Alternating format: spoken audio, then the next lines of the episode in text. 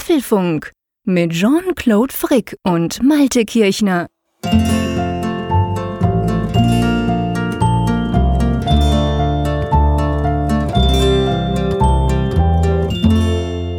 Apfelfunk 75 aufgenommen am Mittwoch, 2. August, wie gewohnt in den Abendstunden. Ja, und Jean-Claude, ich glaube, wir schwitzen beide heute Abend, oder? ja, allerdings, du bist ja jetzt neuerdings mit deinem Studio auch unter das Dach gezogen, wie ich hier in Bern auch.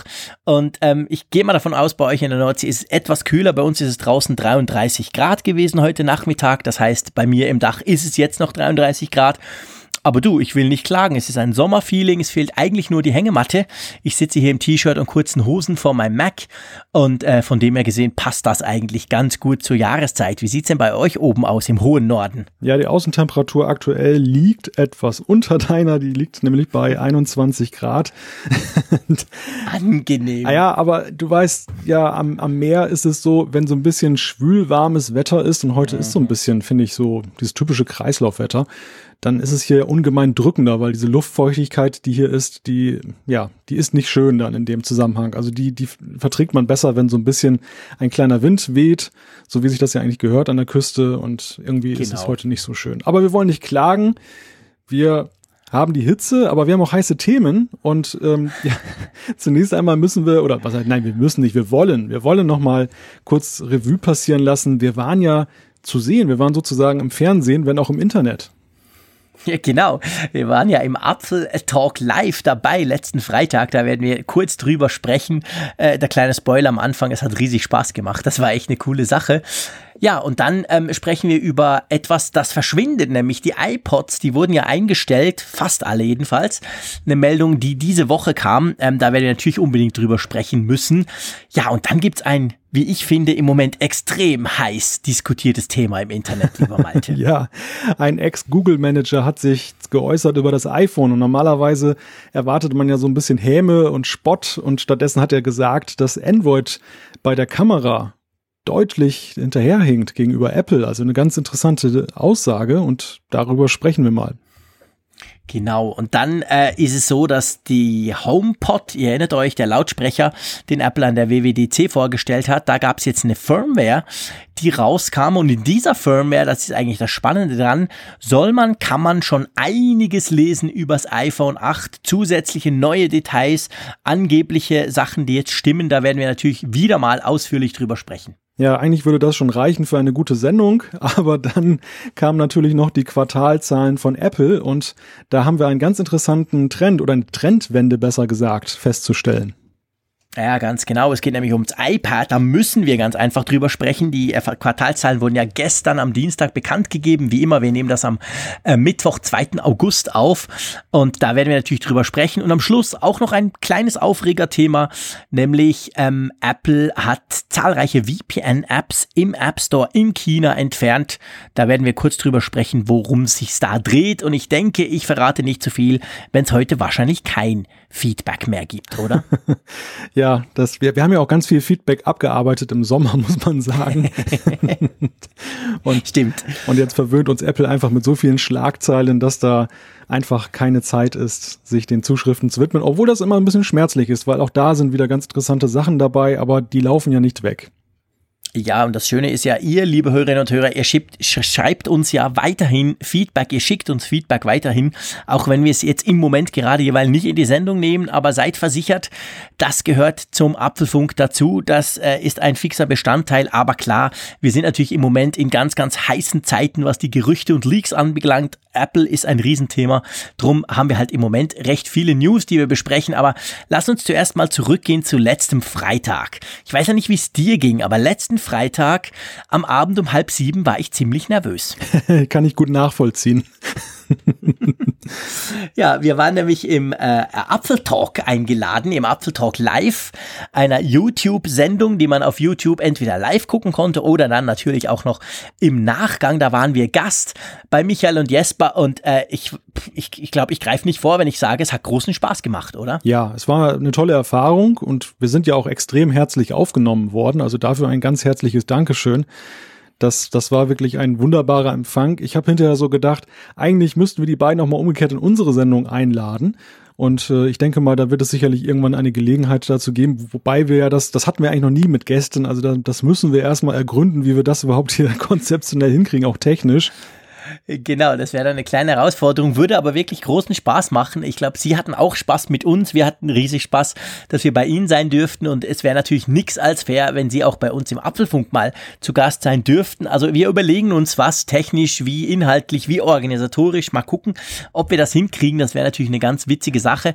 Aber ja, es war schon auch speziell. Also ganz ehrlich gesagt, Malte, wir haben ja einmal diese, diese YouTube-Folge gemacht, die wir produziert haben, wo wir den Podcast produziert haben und gleichzeitig quasi auf YouTube gestreamt. Es war recht ungewohnt, dich beim Podcast in Anführungszeichen quasi zu sehen. Ging dir das auch so? Ja, mir ging das umgekehrt indirekt genauso, denn mittendrin ist dann irgendwie die Übertragung deines Videobildes bei mir abgebrochen. Also ich konnte dich nicht mehr sehen, sondern nur hören in gewohnter Weise. Und äh, ich habe mir das dann hinterher in der Aufzeichnung, die man ja auch bei YouTube jetzt noch abrufen kann, habe ich mir das dann mal angesehen. Das war dann wieder ein ganz anderer Eindruck. Aber es ist grundsätzlich so, Videopodcasten, das ist mir schon so gegangen bei unserer Folge 50 ist irgendwie ein ganz anderes Gefühl, weil du bist ja ständig unter Beobachtung. Also wenn ich hier jetzt in das Mikrofon quassele, ob ich jetzt einen Kopfstand mache dabei oder mich sonst wie hinstelle, ist ja völlig Schick mal egal. Tweet, das will ich sehen. Gottes Willen, das will niemand sehen. Und beim, beim Videopodcasten, das, das ist einfach eine wesentlich größere Herausforderung und ja, Hut ab, muss ich sagen, vor den beiden, die das ja nun jede Woche machen und immer live. Das ist schon eine Nummer.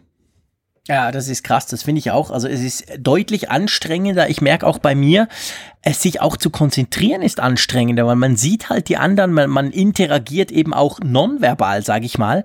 Ähm, man reagiert auch, was die anderen machen, wie sie sich bewegen, wo jetzt gerade die Kamera hinschaltet. Und ähm, ja, und selber muss man sich eben an der Nase nehmen, nicht in der Nase zu grübeln zum Beispiel oder irgendwelche Dinge zu tun, die man sonst äh, vor der Kamera vielleicht nicht machen sollte. Also das ist schon echt eine große Sache. Also das kam mir sehr anders vor, als wenn wir zwei da im stillen Kämmerlein quasi zusammen unseren Podcast aufnehmen. Aber ja, es war cool, hat Spaß gemacht und die zwei haben es natürlich extrem im Griff. Man merkt, dass die das schon sehr lange machen. Also dass die da ganz relaxed in die Sache reingingen. Das hat es auch uns dann erleichtert. Ja, und ich finde es einfach auch gut, dass die Podcaster-Community dann eben zusammenhält, dass, dass man solche Projekte einfach auch mal zusammen macht. Das, das kam ja auch so in der Sendung dann auch mehrfach vor, dass wir eben nicht so in irgendwelchen Wettbewerbsdimensionen denken oder so, dass es kein Gegeneinander ist, sondern eher ein Miteinander. Wir, wir freuen uns alle an Apple, jeder macht so seine Sendung und jeder hat so seine Zielgruppe und insgesamt sind wir doch eine Community. Und das finde ich einfach ist eine großartige Sache und ich hatte so den Eindruck, das ist auch so ein bisschen rübergekommen. Also die Chemie stimmte einfach auch zwischen allen. Ja, absolut. Also ich glaube, das, das, das ist ganz wichtig. Also es ist auch mir ganz wichtig oder uns vom Apfelfunk, dass wir da nicht irgendwie Konkurrenz denken, einander irgendwas wegnehmen, irgendwie versuchen, einander Sachen äh, höher abzugraben oder so. Im Gegenteil, ich glaube, es befruchtet sich gegen äh, absolut, absolut toll. Und die Themen sind zwar, mögen die gleichen sein, wenn wir über Apple News sprechen, zum Beispiel über News rund um Apple, aber jeder macht es eben anders, jeder hat sein Zielpublikum, jeder geht damit anders um und zusammen gibt's dann eben so eine richtig starke starke Community. Und genau das Gefühl hatte ich auch. Das hatten wir halt von Anfang an, als sie sich ja gemeldet haben bei uns, weil wir mal über ihre App gesprochen haben, die ja auch umbenannt werden musste. Und so ist das eigentlich in relativ kurzer Zeit entstanden. Ja, und zwar einfach schlicht und ergreifend eine coole Sache. Genau. Ja, also wer es nicht gesehen hat, es besteht nach wie vor die Möglichkeit, sich die Sendung anzusehen auf apfeltalk.de und bei YouTube gibt's das auch im Abruf. Also schaut einfach mal rein, schaut euch auch gerne auch die weiteren Folgen an, die jetzt kommen, denn da sind immer interessante Gesprächspartner dabei, können wir also wärmstens empfehlen. Definitiv. Ja, ähm, ich habe vorhin gesagt, es war eine definitiv coole Sache. Die Frage ist, ob bei unserem nächsten Thema, ob das auch eine coole Sache ist, Malte. ja, zumindest eine historische Sache. Apple hat den iPod Nano und den Shuffle vom Markt genommen. Das ist jetzt nicht so ganz überraschend gewesen. Das hat sich ja so ein bisschen schon längere Zeit angedeutet. Das Innovationstempo bei diesen Geräten ist ja nicht mehr ganz so groß gewesen. Ich, ich glaube, vom, vom Design her der Oberfläche beim iPod Nano, das war auch immer noch das alte Design, oder? Ja, ja, natürlich. Also ich, ich, ich, ich liebe dich ja für deine ganz trockenen Statements. ähm, wie, wie hast du das vorhin ausgedrückt? Das Aktualisierungstempo war irgendwie nicht so groß. Ja, das kann man so sagen. Es gab jahrelang keine Updates mehr für die beiden Dinger. Ich habe noch zwei, habe die mal wieder angeschlossen, natürlich nach dieser Nachricht gleich. Und du hast recht, der iPod Nano, der hat ja auch einen Touchscreen, so einen kleinen, der hat überhaupt eigentlich ein recht cooles Format gehabt. Ähm, aber das sieht natürlich völlig anders aus. Das ist nicht iOS, das ist noch wirklich das, das ganz frühe also ja, halt diese iPod-Benutzeroberfläche, ähm, die man vor dem iPhone quasi hatte, die es dann anfänglich ja auf den iPod Classic dann gab. Es gab ja mal diesen iPod Color und so ging das dann immer weiter bis zum iPod Nano, quasi die, die, die Hightech-Variante, was Touchscreen anbelangt. Aber ähm, soll ich dir sagen, was mir als erstes durch den Kopf ging, als diese Meldung reinkam? Ich bin gespannt. und zwar vielleicht ist es ein bisschen peinlich für einen Apfel, äh, für einen Apfelexperten oder der über Apple redet, aber ich dachte, als ich das gelesen habe, dachte ich, ach, die kann man noch kaufen. Also ich muss ganz ehrlich sagen, der iPod Touch, da werden wir noch drüber sprechen, ist ja ganz ein anderes Kaliber. Den haben meine Kinder und den, den habe ich auch schon ein paar Mal aktualisiert und neu gekauft sogar und so. Aber dass dieses ganz klassische, also einerseits dieser iPod Shuffle, dieses kleine viereckige Ding mit paar Tasten drauf und eben dieser Nano, dass die wirklich noch im Sortiment waren, dass man die ganz normal noch kaufen konnte, das war mir gar nicht bewusst. Die sind völlig aus meinem Blickfeld verschwunden gewesen. Ja, ja, also da, da mag ich dir nicht widersprechen. Das, das sind schon irgendwie so lebende Artefakte ein Stück weit, ja.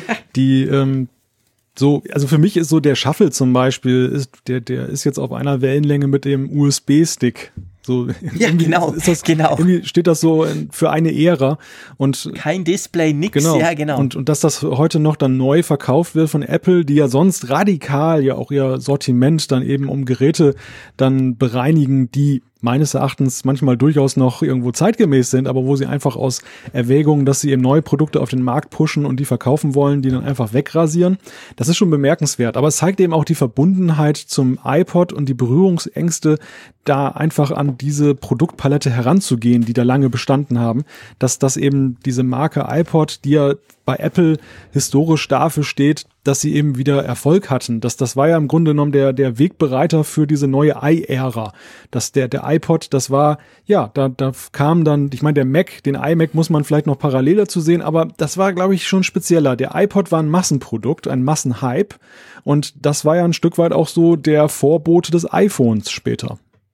Ja klar, also machen wir uns nichts vor, ich sag's mal ein bisschen salopp, aber der iPod hat Apple den Arsch gerettet oder anders gesagt, ohne den iPod gibt's wahrscheinlich kein iPhone, weil der iMac, der hat sich schon auch gut verkauft aber niemals in diesen Stückzahlen, in dieser Menge, wie der iPod, der ja nicht nur mal so ebenbei noch die Musikindustrie umgekrempelt hat, sondern halt quasi einfach wirklich unglaublich wichtig war. Und, und unter diesem Aspekt verstehe ich natürlich, dass Apple die so lange quasi im Sortiment, ich, ich meine, ich, ich kann mir nicht vorstellen, dass viele Leute das noch gekauft haben, aber es ist letztendlich ein, ein, ja, ein historisches Stück für Apple. Für Apple ist das ein unglaublich wichtiges Gerät gewesen früher. Und man weiß ja, wie gerne Apple seine eigene Geschichte hat, wie wichtig Apple solche, solche Dinge auch sind. Und ich glaube, das erklärt auch so ein bisschen, warum man bis jetzt vor kurzem im Jahre 2017 noch so ein iPod Shuffle oder auch so ein iPod Nano kaufen konnte. Also ich könnte mir vorstellen, dass die Zielgruppe des iPod Shuffle zumindest, aber vielleicht auch des Nano auch diejenigen waren, die zum Beispiel jetzt beim Joggen oder sonst wie beim Sport eben nicht ihr kostbares Smartphone, einerseits wegen der Dimensionen des Gewichts, aber andererseits eben auch wegen des Risikos, dass es mal runterkracht und kaputt geht, dann mitnehmen wollten. Und dann war es wahrscheinlich einfach auch nach wie vor einfach eine günstige Variante, dann seine Lieblingsmusik dabei zu haben, wenn man eh iTunes benutzt. Aber äh, ich meine, in der Historie von Apple dieses Produkt zeigt ja ganz klar auf, welche Leitlinien eingeführt wurden Anfang der 2000er, die eben diesen Erfolg von Apple begründen. Das war ja jetzt auch nicht revolutionär neu, ein Mus Musikabspielgerät auf den mhm. Markt zu bringen. Die MP3-Player waren ja schon allgegenwärtig, aber Design, einerseits keiner sah so schick aus wie eben der iPod. Zweitens eben die Einfachheit. Und das ist ja auch so ein großes mhm. Thema. Ich, wenn ich mich erinnere an meine ersten MP3-Player, was waren das für Katastrophenteile? Also wie kompliziert war das, die zu bedienen und, und da was drauf zu machen und bei jedem unterschiedlich bis hin zum Anschluss. Und das war einfach revolutionär einfach. Und das, das sind einfach so Prinzipien, die Apple dann ja auch fortgeführt hat bei allen anderen Marken, bei allen anderen Geräten, die sie rausgebracht haben und die dann ja auch deren Erfolg mitbegründet haben. Ja, genau. Also eigentlich ist das so, man könnte sagen, typisch Apple. Du hast es jetzt sehr schön gesagt, einfache Bedienung, klasse Design. Es war ja beim iPhone dann später, ein paar Jahre später nicht anders. Es gab schon vorher Smartphones, aber die, ja, die waren zum Teil eben auch Katastrophenteile, wie du es gesagt hast, beim MP3-Player. Und da kam dann eben Apple mit einer radikal neuen Bedienung. Und das war ja beim iPod, erinnerst du dich an den ganz ersten iPod, wo einerseits ging es ja darum, dass man ganz, ganz viel Musik, weil der hatte eine Harddisk drin, speichern konnte, also viel mehr als bei diesen USB-Sticks quasi vorher oder diesen MP3-Playern. Und gleichzeitig war ja schon ganz am Anfang das Clickwheel dann dabei, wo du relativ einfach mit hin und her fahren quasi durch die Menüstruktur und durch deine Musik und so äh, scrollen konntest. Der Steve Jobs hat das dann damals auch ganz groß herausgestellt, wie einfach man die eben bedienen kann. Ja, und damit könnte man sagen, war eigentlich ähm, das Apple, wie wir es kennen, oder das Apple, das den Erfolg hat, quasi geboren. Weil im Unterschied zum iMac, der zwar klasse aussah, günstiger war als jemals ein Mac vorher, aber letztendlich sich ja nicht einfacher bedienen ließ als, als die vorherigen Macs, war es eben beim iPod das erste Mal so, dass eine Kategorie quasi neu neu erfunden wurde, dadurch, dass man das Ding jetzt endlich richtig einfach bedienen konnte. Und an das hat sich Apple eigentlich dann immer gehalten in den Jahren, die danach kamen.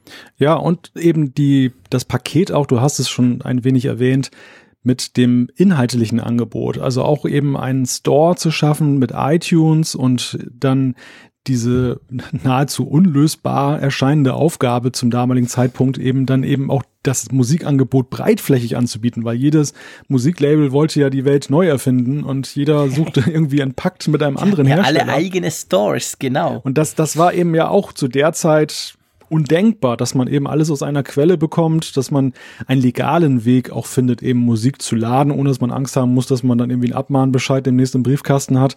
Und da hat Apple einfach alle Punkte so verbunden, so wie sie es ja heute gerne mal in ihren Werbevideos darstellen.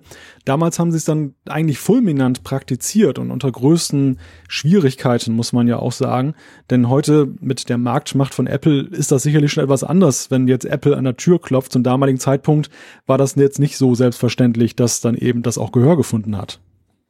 Ja, das stimmt, da hast du recht. Auf der anderen Seite, man darf nicht vergessen, Apple hat natürlich erst dann an die Tür geklopft der Musiklabels, als sie schon Millionen iPods verkauft hatten. Das war ja nicht gleich am Anfang so. Am Anfang war es ja so, dass du deine Musik im iTunes quasi als MP3 ähm, gerippt hast oder irgendwie gespeichert hast und das Ganze dann auf den, auf den iPod übertragen hast und das war extrem erfolgreich und dann war dann Apple wahrscheinlich auch in der Lage zu sagen, so, jetzt machen wir hier einen Store und zwar mit allen, nicht nur mit Warner Music oder Sony Music, sondern wir wollen jetzt alle haben. Und das hat dann wirklich funktioniert, sicher auch dank dem Druck von Apple. Also eine ganz ikonische Sache eigentlich. Bist du traurig, dass die zwei Dinger nicht mehr da sind?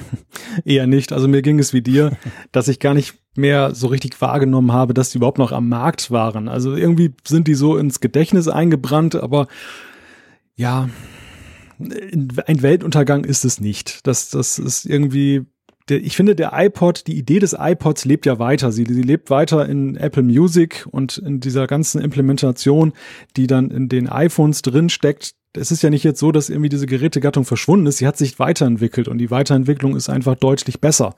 Und dementsprechend ist einfach das natürliche Ende einer solchen Sache gegeben. Die Zukunftsfrage, die mich ja eher umtreibt, ist, wie viel Zukunft hat eigentlich noch der iPod Touch? Hm. Ja, das, das haben viele gefragt in den letzten Tagen. Ähm, und ich habe mich dabei ertappt, dass ich tatsächlich so ein bisschen an diesem iPod Touch hänge. Nicht, weil ich den selber brauche, gebe ich gerne zu. Ich habe ein iPhone 7 Plus, das reicht mir völlig. Ähm, aber es ist halt schon so, also zum Beispiel meine Kids, äh, die sind 6 und 8, die haben ihren iPod, da dürfen sie gew gewisse Dinge drauf tun, gewisse Spiele, gewisse Filme, die wir vorher ausgewählt haben. Und natürlich inzwischen auch Musik hören. Jeder hat ein Sonos-System, so, so ein Lautsprecher bei sich im, im, im Zimmer. Und die steuern das mit ihrem iPod Touch.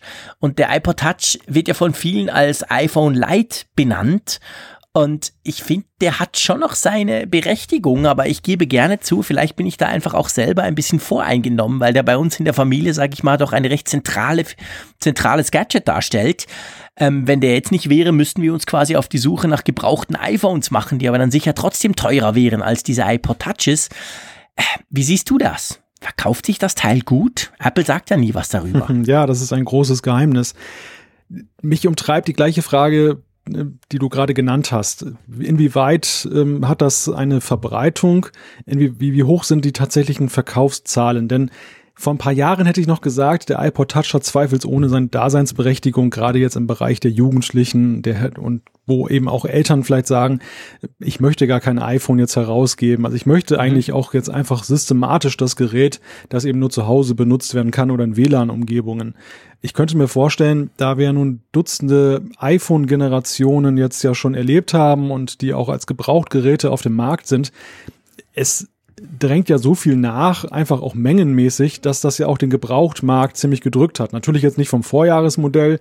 Ein iPhone 6S ist natürlich teuer zu bekommen, aber ein iPhone 5 oder 5S ich glaube, das kostet jetzt nicht mehr so die Welt im Gebrauchtmarkt und das kann durchaus mithalten, auch mit dem iPod Touch da frage ich mich, inwieweit das dessen Marktanteil berührt. Aber es scheint ja noch zu gehen. Also Apple hat ja dem iPod Touch jetzt mit dem Wegfall der anderen iPods ja nochmal ein kleines Update spendiert. Das ist ja nochmal ein bisschen aufgebrezelt worden.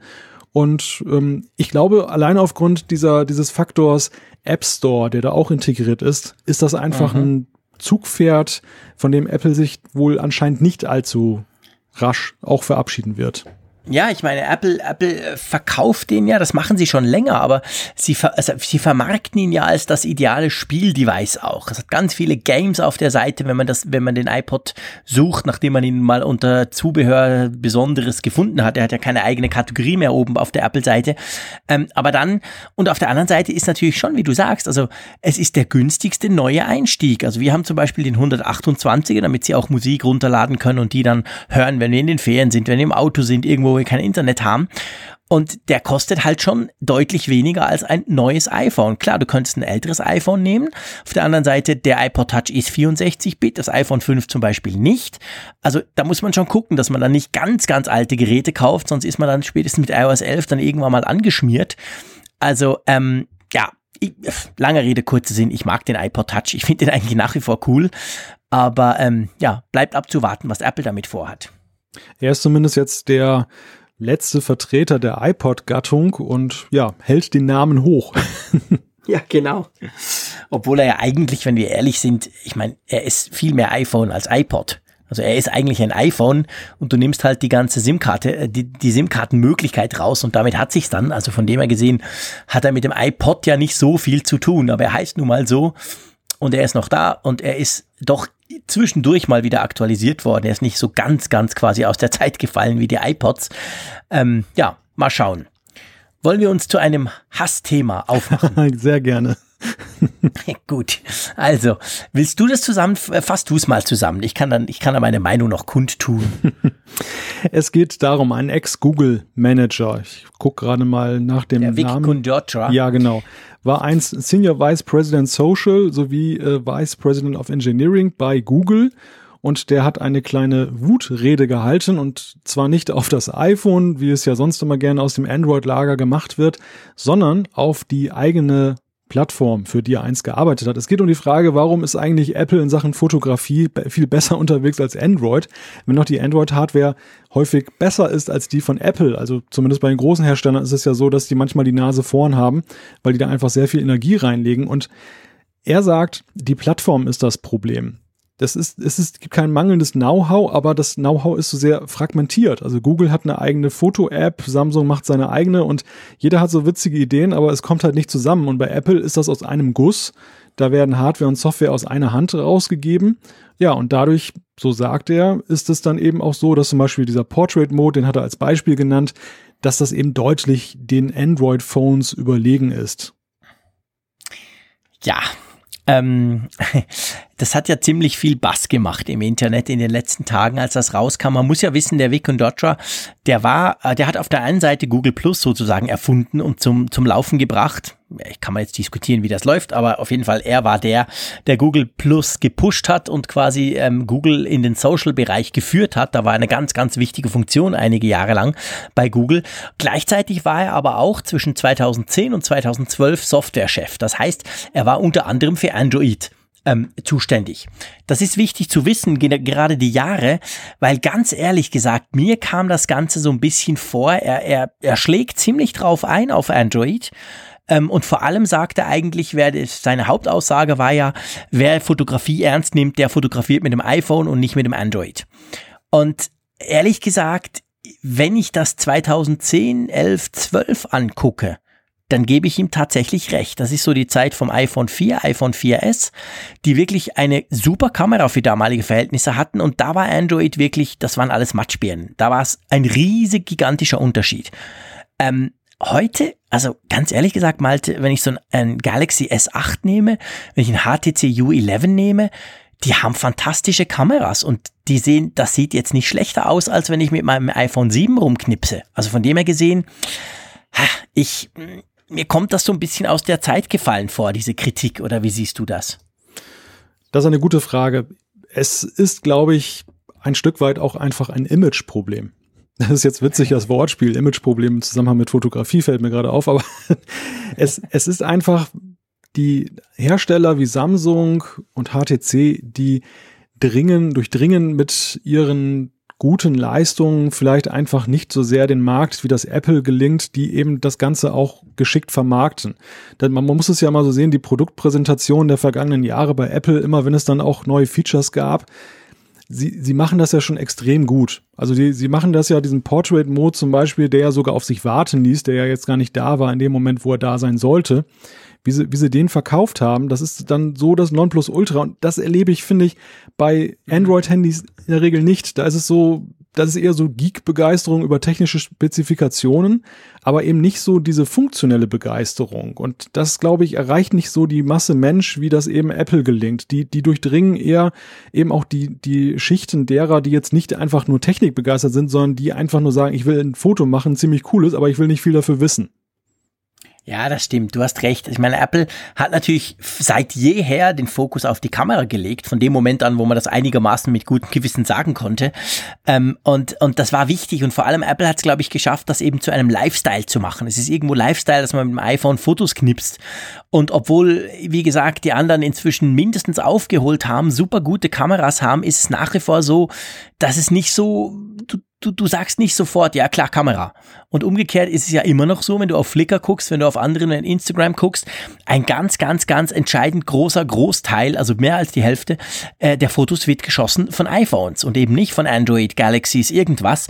Also das zeigt halt schon offensichtlich, dieser Punkt, der ist immer noch in den Köpfen verankert, mag teilweise stimmen, mag teilweise nicht mehr unbedingt stimmen. Also ich komme gern nochmal aufs Galaxy zurück, das ist inzwischen wirklich super, das ist schnell, das, das hat ganz tolle Features drin. Also die Kamera ist mega brauchbar, ähm, aber irgendwie, woran es auch liegen mag, aber offensichtlich brauchen Android-Nutzer das vielleicht weniger oder keine Ahnung. Also ich meine, ich gebe gerne zu, die Kamera finde ich mit das wichtigste Teil eines Smartphones. Das ist bei meinen Tests eigentlich immer das Erste, was ich mache. Und wenn es da durchfällt, dann ist das Smartphone für mich eigentlich gestorben. Ist das für dich auch so? Ja, ja klar, die Kamera ist heute nicht mehr wegzudenken. Das war am Anfang irgendwie ganz anders. Da da hat man sich ja eher daran ergötzt, dass man eben mobil surfen konnte, dass man seine E-Mails hatte und die Kamera war ein nettes Beiwerk. Das hat sich über die Jahre völlig geändert. Das ist mittlerweile bei mir auch so, dass die Kamera, ja, weil sie eben jede andere Kamera ersetzt. Damals war es einfach so eine, die, die Taschenknipse für unterwegs als Ergänzung zur, was weiß ich, Kompaktkamera oder Spiegelreflex. Heute ist das eben Arbeitsmittel, auch zum Beispiel in meinem Falle und unverzichtbar ich glaube, also dieser Punkt mit dem Systembedingten, dass das Android eben dadurch, dass jeder Hersteller sein eigenes Süppchen braut, das ist schon so ein Punkt, der mir wenn ich mit Android-Phones zu tun hatte, da aber schon häufig auch so ein bisschen negativ aufgefallen ist, dass es einfach für den Nutzer erstmal verwirrend ist, wenn du diese Google-eigenen Apps hast und dann aber noch die herstellerspezifischen Apps. Man kann sie nicht vorwerfen. Ich meine, sie verkaufen so ihre Phones, denn es ist nicht nur die Hardware, sie müssen natürlich auch die passende Software bieten, um diese Funktion auszureizen. Aber es wirkt erstmal bei weitem nicht so homogen, wie es auf dem iPhone wirkt. Ja, logisch. Ich meine, das ist, das ist das Kardinalproblem von Android. Das zieht sich durch alles durch. Das zieht sich beim Thema ähm, Software durch, beim Thema Updates, beim Thema Security. Du kannst es egal wo. Diese ganze Zersplitterung ist natürlich das absolute Hauptproblem von Android. Und ähm, ich gebe dir recht. Also wenn du nicht immer Google Pixel Smartphones nimmst, die quasi original Google drauf haben. Jeder Hersteller backt irgendwas drauf, weil er findet, er kann es besser und vor allem, weil er sich ja auch ähm, quasi unique machen will. Also beim iPhone weiß sofort jeder, hey, das ist ein iPhone. Klar, da guckst du einmal drauf, du siehst es. Bei Android ist das viel schwieriger und die, die Benutzer wollen, also die Hersteller, sorry, wollen das aber natürlich, dass man sieht, ja, das ist ein Galaxy. Also bauen sie unter anderem die Software komplett um. Manchmal sinnvoll, sehr oft eben nicht sinnvoll. Aber ich gebe dir da recht, das ist natürlich völlig unhomogen. Ich selber habe diverseste Android-Smartphones immer bei mir, meistens die neuesten. Und schon nur zwischen der neuesten Generation hin und her zu wechseln, dann merkst du jedes Mal, ah, Moment, hier ist das und da ist Doppelklick hier und um die Kamera zu starten, da musst du auf den Home-Button drücken, da ist der Home-Button hinten. Also das ist halt ein Grundproblem. Das hat natürlich Apple nicht. Da macht Apple die Hardware und die Software. Aber es ist schon spannend, dass einer, der bei Google war, der bei Google, kann man sagen, erfolgreich war, der, dass der das einfach so, so raushaut. Also das, das hat schon auch viele Leute erstaunt. Also das, das war, das ist untypisch eigentlich. Meistens spricht man, ist man ja nach wie vor, wenn man so viel Zeit verbracht hat bei einer Firma und, und vor allem auch so viel auch gestalten konnte dort, dann ist man ja eher positiv auch drüber. Aber der hat, kann man sagen, ziemlich vom Leder gezogen. Ja, wobei er ja nicht seinen Arbeitgeber in die Pfanne haut, sondern ja eher das System, das natürlich in letzter Konsequenz auch Google auf die Füße fällt, weil Google das ja so geschaffen hat. Ja, Aber ich glaube, der Frust bei Google darüber, dass man softwaretechnisch nicht homogener unterwegs ist, der ist auch groß. Also hinter vorgehaltener Hand ist es schon so, dass da eben Frust darüber herrscht, dass die neuen Android-Versionen eben so eine schlechte Durchdringung haben, dass Apple sie in einer Tour eben vorführt, dass ihre neuen Betriebssystemversionen binnen kürzester Zeit bei 80, 90 Prozent Verbreitung liegen und dass das Android es eben nie hinkriegt, dann in den ersten, im ersten Jahr so diesen Promille-Teil von 7, 8 Prozent zu überschreiten. Und das, das ist natürlich eine enorme Innovationsbremse und, und fällt auf die ganze Marke zurück. Und das ist einfach ein Ärgernis. Ich glaube, wenn du bei Google arbeitest und, und du willst eben Innovation voranbringen und merkst einfach, deine coole Software, die du da geschaffen hast, die kommt nicht durch und jeder braut dann sein eigenes Süppchen, gewonnenes Know-how fließt nicht in das Gesamtprodukt ein. Das kann schon frustrierend sein. Und es ist ja noch, um vielleicht noch einen weiteren Aspekt zu nennen, der diesen Eindruck entstehen lässt, dass die Kamerawelt äh, beim, bei Apple tatsächlich besser ist. Das ist vielleicht auch, das ist fast so ein Klassiker eigentlich bei Apple, dass, dass eben künstlerisch schaffende Menschen häufig auf der Apple-Plattform eher unterwegs sind. Das ist ja auch beim Mac so. Ich meine, der Mac erfreute sich größter Beliebtheit selbst in den Zeiten, als er wirklich ja lausig war, noch vor, bevor Steve Jobs wieder zurückkam. Stimmt. Und trotzdem hat jeder Grafikdesigner auf den Mac gesetzt. Das hat ja das Überleben von Apple dann ja über ein Jahrzehnt gesichert. Und so ist es eben auch beim iPhone. Wenn du dir irgendwelche Sachen anguckst, jede Geschichte, wo es heißt, das wurde mit dem Smartphone gefilmt oder das wurde mit dem Smartphone fotografiert. Ich behaupte jetzt mal ins Unreine gesprochen, in neun von zehn Fällen stellst du fest, ist es mit dem iPhone gemacht worden. Ja, definitiv. Das ist genau der Punkt. Also das ist auch wieder dieser Lifestyle-Gedanke und beziehungsweise du hast recht. Also es sind natürlich viele Fotografen damit unterwegs und man kann jetzt, man kann jetzt sagen, ist das halt das Image, das sich Apple jahrelang aufgebaut hat? Oder versuchen es die anderen gar nicht? Also die anderen Hersteller, ich meine, selbst Google hat ja mit dem Pixel damals, mit dem, mit dem eigenen Smartphone vor einem Jahr, das sie rausgebracht haben, dass er eben all diese Probleme nicht haben sollte, weil quasi Hardware und Software aus dem gleichen Haus kamen. Da haben sie ja äh, stark zu Apple rüber geschielt. Dieses Teil, da haben sie ja extrem Wert auf die Kamera gelegt. In allen Benchmarks war die top, top. Die ist auch wirklich unglaublich gut. Das staune ich immer wieder, wenn ich damit im Dunkeln Fotos mache. Äh, aber trotzdem siehst du niemanden, der so ein Teil rumschleppt. Also irgendwie, ähm, funktioniert das alles irgendwo nicht. Und es wäre viel da, die Technik ist da, die Software teilweise auch, aber irgendwie klappt das nicht so. Ja, und Apple kann da halt quasi aus dem Vollen schöpfen und hat sich das auch aufgebaut und ich denke, das macht auch Sinn. Aber es ist trotzdem spannend, wenn das einmal jemand so, so nennt und wenn man dann guckt, was das auch auslöst. Leider geht's dann schnell mal wieder in diesen Grabenkampf Android gegen Apple, der ja, wo man ja nur verlieren kann, weil es ist ja wie Religios, Religion quasi. Das, also da ist es dann immer ganz schwierig. Aber ähm, ein Thema, denke ich, das schon, das schon beschäftigt und das zeigt auch, dass es die Leute beschäftigt, weil es gab ja unglaublich viele Tweets rund um dieses Thema und Blogposts und so weiter. Also wir bleiben beim iPhone, würde ich mal sagen, zum Fotografieren. Damit machen wir wahrscheinlich nichts falsch, oder? Da machen wir nichts falsch. Vor allem mit dem neuen iPhone, wo ich mich schon extrem drauf freue, lieber Malte. Du hast Neuigkeiten rund ums iPhone 8. Ja, ja, es, der, der HomePod lustigerweise hat uns eine ganze Menge verraten über das iPhone 8. Der ist ausgesprochen gesprächig. Es ist eine ganz kuriose Geschichte. Wir müssen ja eigentlich doppelgleisig darüber sprechen. Wir müssen einerseits darüber sprechen, wie diese Sache rausgekommen ist. Ich glaube, das ist das kurioseste Leak, was wir je hatten bei Apple. Und gleichzeitig müssen wir darüber sprechen, was denn da zum Vorschein gekommen ist. Also erstmal zu der Geschichte. Die Firmware des HomePods, der ja erst im Dezember erscheint und der den ja noch niemand irgendwie mal jetzt live getestet hat, außer jetzt in der Demo, die Apple gemacht hat, als sie das den präsentiert haben. Diese, diese Firmware ist jetzt schon publik geworden. Apple hat sie selber auf den Server gestellt und ja, soweit, so unspektakulär im ersten Moment war es dann so, dass natürlich so ein paar Details über den HomePod zum Vorschein kamen, wie der beschaffen ist, was der, wie, wie Apple den intern nennt, dass der als Audioaccessoire dann intern genannt wird und so. Also interessant für sich genommen, aber dann kam zum Vorschein, dass da auch eine ganze Menge an Code drin steckt, der dann wohl schon das nächste iPhone betrifft. Ja, genau, da war so eine, das soll so eine Art iOS, also ne, was heißt eine Art, da läuft iOS drauf, gell? Aber in, glaube ich, einer eben neuen Version und da gibt's jetzt Dinge drin, zum Beispiel, ich glaube, das, das wichtigste Feature äh, soll ja sein, dass quasi diese, ähm, dass eben Face ID kommt, also dass quasi ähm, dieses äh, Gesichts äh, Security Unlock Funktion und nicht nicht mehr ein, ein, ein, ein, eine Touch-ID, also nicht im Bildschirm, nicht hinten, nicht links, nicht oben, sondern offensichtlich gar nicht mehr, wenn man diesen Leaks trauen kann. Und das wäre ja dann schon trotzdem ziemlich überraschend. Wir haben ja gerade über dieses Feature ziemlich viel gesprochen in letzter Zeit, wie es jetzt ist mit dem Entsperren des neuen iPhones 8. Aber ich möchte, bevor wir auf die Details gehen, noch, noch etwas. Ich habe heute einen Tweet gelesen, den fand ich ganz witzig. Da hat jemand geschrieben, dieser Leak, also quasi diese Firmware vom HomePod mit den darin enthaltenen ähm, Referenzen eben aufs neue iPhone, das sei so quasi der Bar-Moment von Apple. Also es sei quasi gleich, gleichbedeutend wie damals, als das iPhone 4 in einer Bar liegen gelassen wurde und das dann quasi von Gizmodo gefunden wurde und die das dann äh, gepublished haben und damit war dann das komplett neue Design vom iPhone 4 draußen. Schätzt du das auch so ein? Oder findest du das etwas übertrieben? Nein, finde ich gar nicht übertrieben. Sehe seh ich genauso. Vielleicht ist es sogar noch fast schlimmer. oh, oh, oh, oh, das musst du erklären. Ja, weil diese Geschichte in der, in der Bar verloren, das war ja irgendwie noch so eine Katastrophe, die sich für Apple, glaube ich, dann relativ schnell abgezeichnet hat.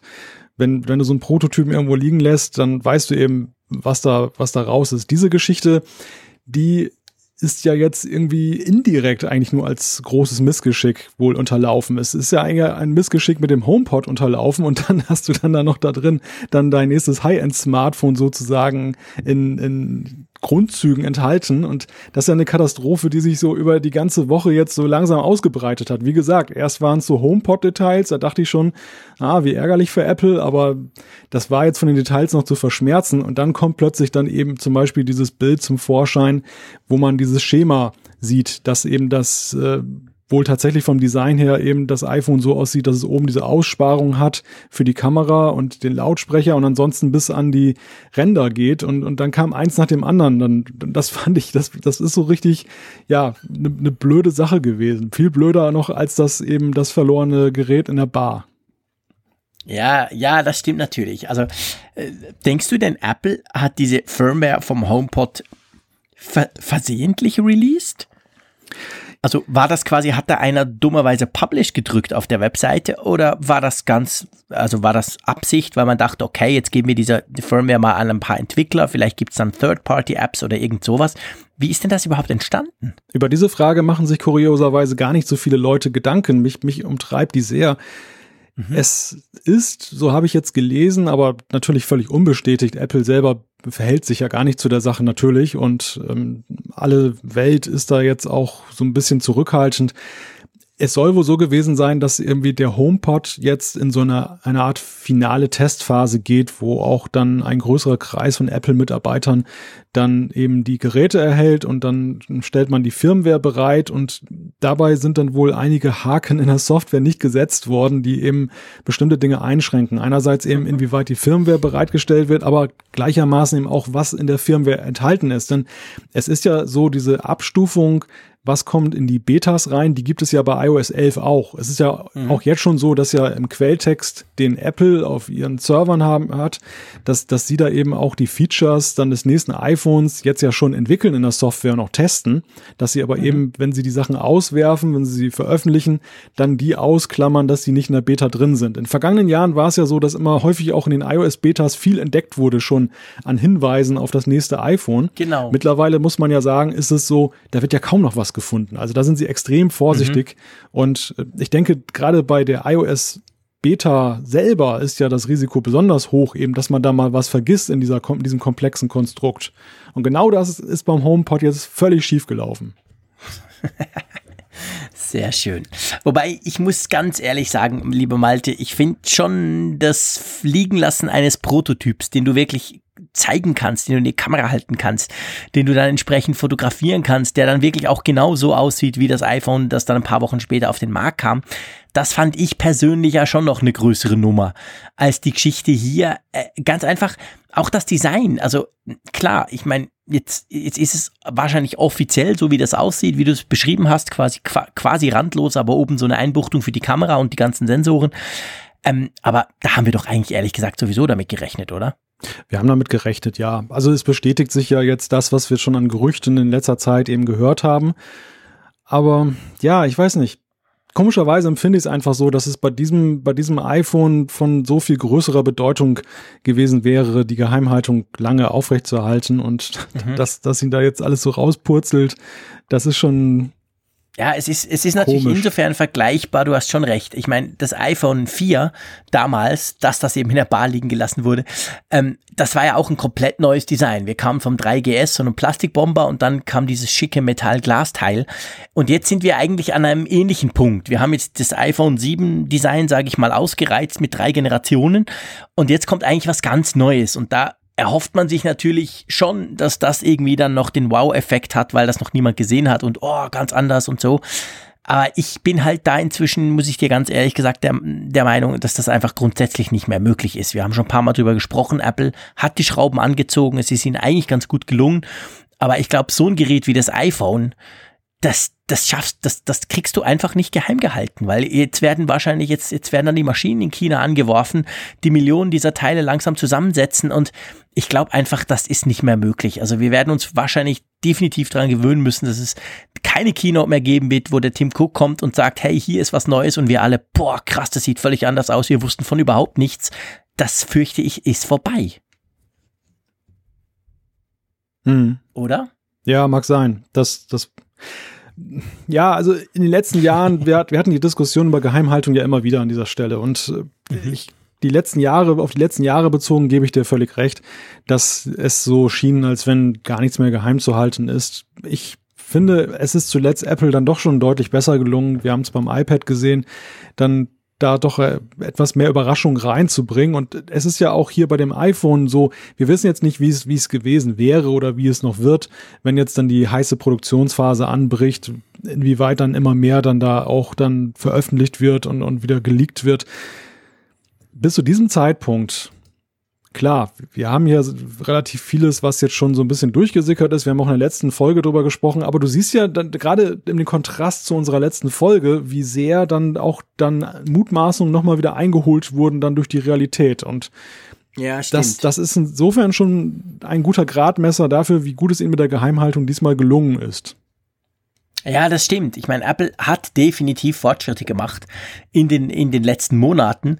Und der, der, der HomePod, da war relativ wenig klar. Das wusste man vielleicht, es kommt irgend sowas, aber eigentlich, was dann wirklich kam, in welcher Form und wie, wusste man alles nicht. Die iPads, du hast angesprochen. Ähm, ja, ich fürchte einfach, dass das iPad wahrscheinlich, äh, das iPhone, sorry, wahrscheinlich eben noch eine andere Nummer ist. Das ist noch mehr, dass da noch mehr hinterher sind und versuchen, da irgendwas rauszukriegen.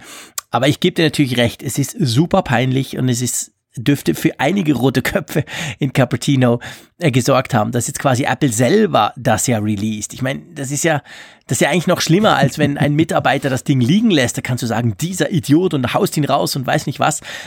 Aber ich meine, das hat jetzt hier Apple in dem Sinn, ja, ich meine, sie haben es selber quasi irgendwo hingestellt und gesagt, ja, guck mal hier, oh shit, da sind ja Infos noch zum iPhone drin, aber da war es schon zu spät. Das ist, nicht, das ist schon eine peinliche Nummer.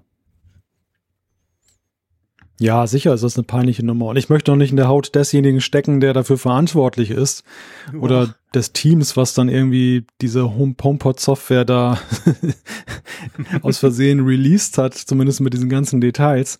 Das, das ist schon, das ist für Apple eine sehr ärgerliche Geschichte und, und auch ja ein, ein Albtraum in der Beziehung, dass sie ja gerade du hast es angesprochen, ja sehr viel unternommen haben, um eben diesen, diesen externen Leaks so ein bisschen das Wasser abzugraben und jetzt plötzlich passiert ihnen dann das selber in, in dem Jahr, wo es gerade so aussieht, als wenn sie da gewisse Erfolge mitfeiern können.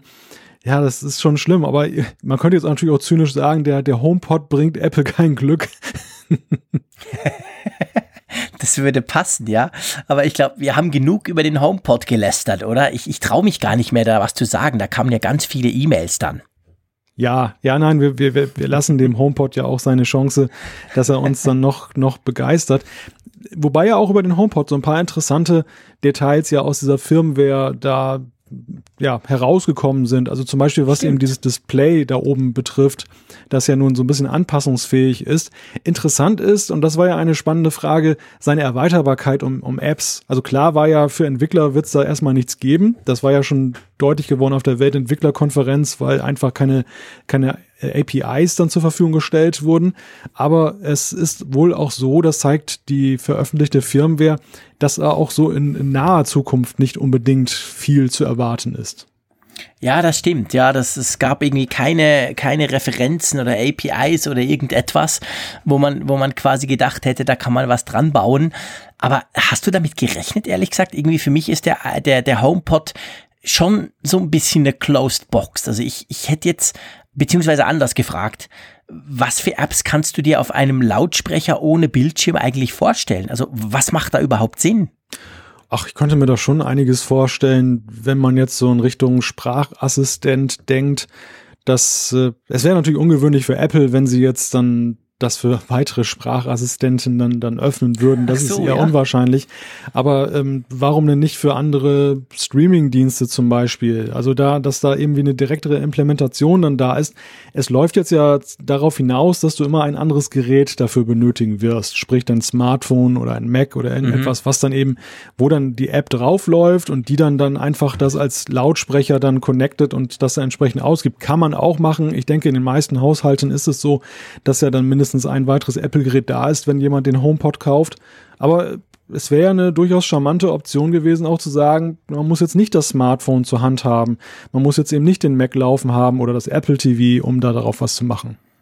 Äh, ja, das stimmt, da gebe ich dir recht. Also ich meine, das wäre vor allem ein, ein ziemliches Alleinstellungsmerkmal gewesen, weil jeder dieser Assistenten, also Google Home, der jetzt nach Deutschland kommt, oder Alexa, also quasi ähm, ähm, Amazon Echo, da brauchst du immer ein Smartphone, um die Dinger irgendwie sauber einzurichten, zu konfigurieren, Sachen einzustellen etc. pp.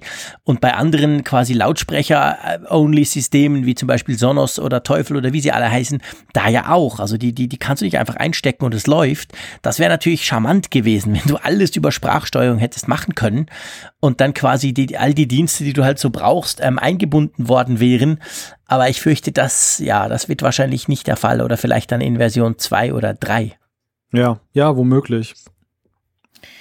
Wollen wir mal ähm, die HomePod und vor allem die Firmware-Details ums iPhone 8 hinter uns lassen mit dem klaren Disclaimer, dass wir wahrscheinlich auch jetzt nicht das letzte Mal über das iPhone 8 gesprochen haben, beziehungsweise über Gerüchte desselbigen.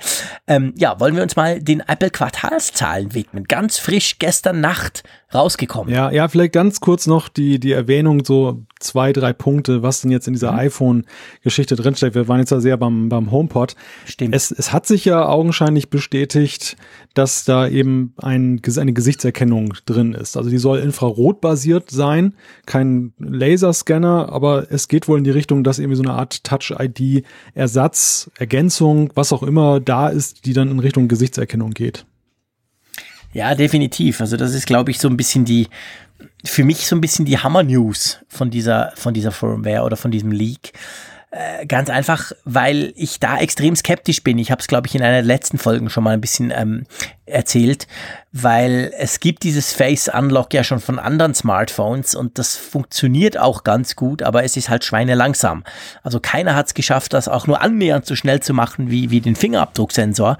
Und da, also ich sag's mal so, ich habe einfach riesige Erwartungen an Apple, weil wenn Apple wirklich diesen Touch ID weglässt, den ich total zentral finde eigentlich, ähm, dann muss das System, das das ja ersetzt, ja mindestens genau gleich gut sein. Und der Touch-ID-Sensor hat halt heute schon eine ganz, ganz klasse ähm, Funktion und eine super Geschwindigkeit und ist sehr zuverlässig. Und also ich habe da schon große Bedenken nach wie vor. Also mich, mich ängstigt, ehrlich gesagt, so, so sehr ich mich aufs iPhone 8 freue, aber mich ängstigt der Gedanke, dass das Ding kein Touch-ID mehr hat. Hm. Geht dir das auch ja, so? Ja, geht mir genauso. Und das ist einer von, von weiteren spannenden Punkten, wo es jetzt wirklich ja, eine, eine ganz große Erwartungshaltung gibt, wie das wohl gelöst ist. Genauso sehe ich ja auch diese Sache, dass eben dieses Design sich jetzt augenscheinlich bestätigt, dass du eben oben in dieser Statusbar eben diese Einkerbung hast, wo dann eben die Kamera noch drin steckt und es sieht ja so aus, als wenn das Display links und rechts davon oben dann weitergeht. Das heißt, diese Statusbar wird ja dann irgendwie eingeschränkt nur noch da sein. Was ist mit der Uhrzeit? Wie wird das künftig geregelt? Also das ist ja auch eine softwaretechnische Herausforderung.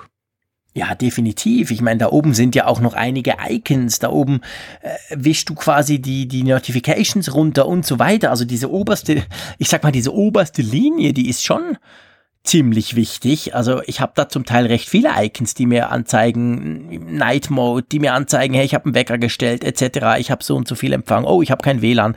Schieß mich tot. Also ich frage mich dann schon, passt das alles noch auf links und rechts einfach so hin, wenn man da in der Mitte eben so ein Ding macht? Oder, oder ist es ganz anders? dass wir das drunter haben und diese beiden links, rechts quasi diese, diese Aussparungen fürs Display für was anderes genutzt werden. Könnte ja auch sein. Ist ja nicht, muss ja nicht zwingend alles zu oberst stehen. Ähm, ja, also da, da bin ich auch gespannt, ja, generell. Also ich bin sowieso unglaublich gespannt, aber das sind so ganz konkrete Dinge, wo ich dann denke, puh, wie, wie sie das wohl machen? Weil, weil das macht so kein anderer, das muss man auch sagen. Ja, und auch so Dinge, die, die wir ja durchaus hier schon diskutiert haben, aber die wir immer wieder weggewischt haben, weil wir sagen konnten, hm, klingt ja irgendwie ein bisschen komisch und unrealistisch, also verdrängt man es dann wieder und jetzt zeichnet sich ja ab, dass es irgendwie doch konkreter wird ja, schlussendlich noch zwei Sachen ganz schnell erwähnt. Der Codename lautet wohl D22. Das ist ein re relativ hoher Codename. Angeblich soll das, das iPhone intern auch den Nickname Ferrari haben. Das, das stützt so ein bisschen die These dann auch, dass es dann vielleicht höherpreisig sein kann. Und der Bildschirm soll eine Auflösung haben von 1125 mal 2436 Pixeln. Das würde die vom iPhone 7 Plus bekannte dreifache Retina-Auflösung zulassen. Das allerdings auf einem kleineren Display. Also das äh, wird eine ganz interessante Geschichte, wie scharf und wie brillant dieses Display sich darstellt, wenn das jetzt der OLED-Bildschirm ist. Wahnsinn. Also da bin ich auch sehr drauf gespannt. Ja, also ich bin generell auch, vielleicht wenn wir nochmal bei der Display-Technik bleiben, also ich bin auch sehr gespannt. Also wenn das ein OLED wird, ich meine, OLED, ja, ist halt einfach geil. Sorry, wenn ich das so sage, aber Samsung baut die besten äh, Screens der Welt.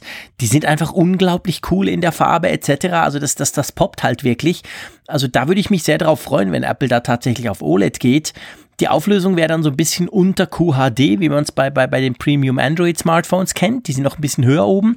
Das ist 2560 x 1440 im Allgemeinen.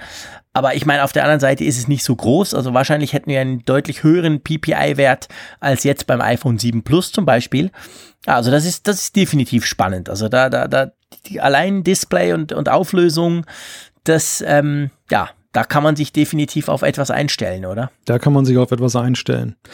Ja, ich denke, das, das sind erstmal so die Eckpunkte des iPhone 8, die wir jetzt dann aus dieser HomePod-Firmware herausgenommen haben. Das, das Thema wird uns definitiv weiter beschäftigen, denn ich glaube, das ist noch nicht das Ende der, der Fahnenstange, was da jetzt rausgekommen ist. Fast jeden Tag gibt's ja neue Tweets und Ent Enthüllungen, was da wieder drin gefunden wurde und äh, vielleicht auch verbunden mit weiteren Quellen ergibt sich da ein runderes Bild. Deshalb würde ich einfach mal sagen, Jean-Claude, machen wir einfach mal einen Haken dran und schauen wir auf das, was sich jetzt gestern noch an Neuigkeiten ergeben hat. Du hast es gerade ja schon erwähnt, die Quartalszahlen. Genau, gestern Abend spät äh, hat Apple seine Quartalszahlen vom abgelaufenen Quartal ähm, äh, präsentiert. Und man kann sagen, Apple hat nicht nur die Wall Street überrascht, es ging eigentlich überall rauf. Äh, also der Gewinn irgendwie 8,7 Milliarden Dollar. Es wurden äh, der Umsatz 44 Milliarden, schieß mich tot. Es wurden, glaube ich, 41 Millionen iPhones verkauft. Das war ein bisschen mehr als letztes Jahr in diesem Quartal. Äh, mehr Macs etc. Aber am meisten über, überrascht mich persönlich hat, dass das erste Mal, glaube ich, seit 14 oder 13 Quartalen, also seit richtig, richtig langer Zeit, ähm, haben die iPad-Modelle wieder zulegen können. Ja, das ist eine freudige Botschaft. Wir haben ja immer wieder über das iPad hier gesprochen und unsere Sorge geäußert, dass das sich irgendwie auch auf die Zukunft des iPads auswirken kann oder wird, wenn das eben immer so weitergeht mit diesem Verfall der Zahlen und da keine Trendwende erscheint. Und jetzt ist sie da. Jetzt ist tatsächlich mal Aufwind beim iPad. Jetzt nicht so signifikant, dass man sagen kann, das ist jetzt wie beim iPhone, aber eben es geht mal wieder bergauf und das nach sehr langer Zeit. Interessant ist aber vor allem der Blick darauf, woran liegt es denn? Also Apple selber sagt natürlich nicht, woran es jetzt genau liegt und ähm, dementsprechend sind die Analysten schon kräftig dabei zu schauen, dass sie einfach Zahlen vergleichen und gegenüberstellen und die Milchmädchenrechnung, die da angestellt wird, ist die Zahl der Verkäufe der iPads insgesamt mal gegenüberzustellen der Umsatzsteigerung. Und dabei fällt eben auf, dass wir dann die Umsatz- und Gewinnsteigerung beim iPad bei weitem nicht so signifikant ist wie die Steigerung der verkauften Geräte. Mit anderen Worten, da ist wohl vor allem das günstige neue iPad, das ja jetzt präsentiert wurde, das ganz einfache iPad, dann wohl ein Antriebsmotor. Ja, das ist eigentlich nicht erstaunlich. Es, das, das iPad, das, was ist es, iPad 4? Fünf, sechs, keine Ahnung. Naja, einfach also iPad also das, heißt es ja. Genau, einfach iPad, genau. Es heißt einfach iPad. iPad 2017, sagen wir es doch so. Genau. Das iPad, das quasi äh, im Frühjahr vorgestellt wurde, das ja deutlich günstiger war, das eigentlich plus minus einem iPad Air 2 entsprach, an gewissen Ecken verbessert wurde, das scheint offensichtlich super gut zu laufen. Und ähm, noch nicht so ganz klar ist, ob das iPad Pro, das neue, das 10,5 war, ob sich das schon in, in einer Form gezeigt hat. Da sagt eben Apple nichts dazu. Aber du hast es vorhin erwähnt, in Sachen Umsatz und Verkauf, verkaufte Stückszahlen dürfte wahrscheinlich das tatsächlich der Weg sein, den Apple gehen muss. Also sie müssen wieder ein günstig iPad haben. Das haben sie jetzt. Früher waren das ja die Minis zum, die iPad Minis zum Teil, die es ja schon länger nicht mehr gibt. Ähm, also offensichtlich geht die Strategie auf. Also ich weiß nicht, ob man das neue iPad da jetzt schon mit reinnehmen kann. Das Quartal endet ja zum 1. Juli. Das ist, glaube ich, zu knapp, um da jetzt schon. Ja, stimmt, das wurde ja erst Anfang. Ja, du hast recht, das wurde ja im Juni erst vorgestellt, ja, das iPad ja. Pro. Also die neuen iPad Pro Modelle, nee, das zählt, das zählt natürlich gar nicht. Das da haben wir eigentlich, stimmt, das ist eigentlich klar. Dann haben wir nur, in Anführungszeichen, das neue, also das neue günstige iPad, ja. das, das eigentlich dafür verantwortlich sein müsste. Oder? Ja, und ich, ich stutzte gerade so ein bisschen drüber, als du sagtest, das ist nicht verwunderlich. Ich finde das in der Tat doch sehr verwunderlich. Also, denn ja, wir, wir haben ja immer gerätselt, woran liegt es, dass das iPad sich nicht verkauft. Auf der einen Seite natürlich, dass, dass einfach die, die Nutzer in vielleicht größeren Zyklen dann neu kaufen, nicht so wie beim Smartphone, dass sie alle ein bis zwei Jahre losrennen, sondern dass man ein iPad eben dann auch vier, fünf, sechs, sieben Jahre gebraucht, bevor man es ersetzt. Einfach auch, weil der Anwendungsfall, die, die Nutzungshäufigkeit und wo man es nutzt, vielleicht nicht ganz so hoch ist wie beim Smartphone. Ich habe mich allerdings aber auch immer gefragt, hm, jetzt so ein in Anführungszeichen nicht so üppig ausgestattetes iPad, also eines, das jetzt nicht unmodern ist, aber das jetzt ja auch, wir haben es ja damals kurz besprochen, relativ für den Geek und Nerd schmucklos ist, einfach wenig mitbringt, was jetzt irgendwie atemberaubend ist, neu.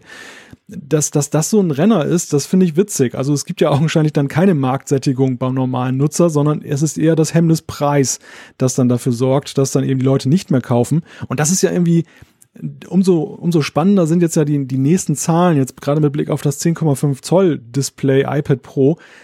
Wie verkauft sich das? Also wenn das sich jetzt auch nicht, auch trotz der Displaygrößenveränderung besser verkauft als die vorherigen iPad Pros, dass das günstige sich aber wie Hulle verkauft weiterhin.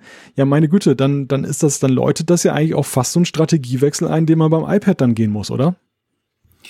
Ja, ob man ihn gehen muss, ist die andere Frage. Ich gebe dir recht, das würde natürlich, das, das setzt natürlich die iPad Pro Modelle dann, dann unter Druck. Ähm, andererseits, Apple hat mehrmals ausgerufen, dass ein iPad Pro problemlos einen Mac ersetzen kann. Und sie tun alles dafür, gerade mit iOS 11. Und das würde ich nicht unterschätzen. Also, also aus meiner eigenen Erfahrung, iOS 11 macht tatsächlich das iPad teilweise zu einem MacBook-Ersatz. Und seit iOS 11 die Beta bei mir drauf ist, brauche ich meinen Mac wirklich deutlich weniger. Also von dem her gesehen, das würde dann wieder dafür sprechen, dass man eben doch ein, ein bisschen ein potenteres Modell dann wählt.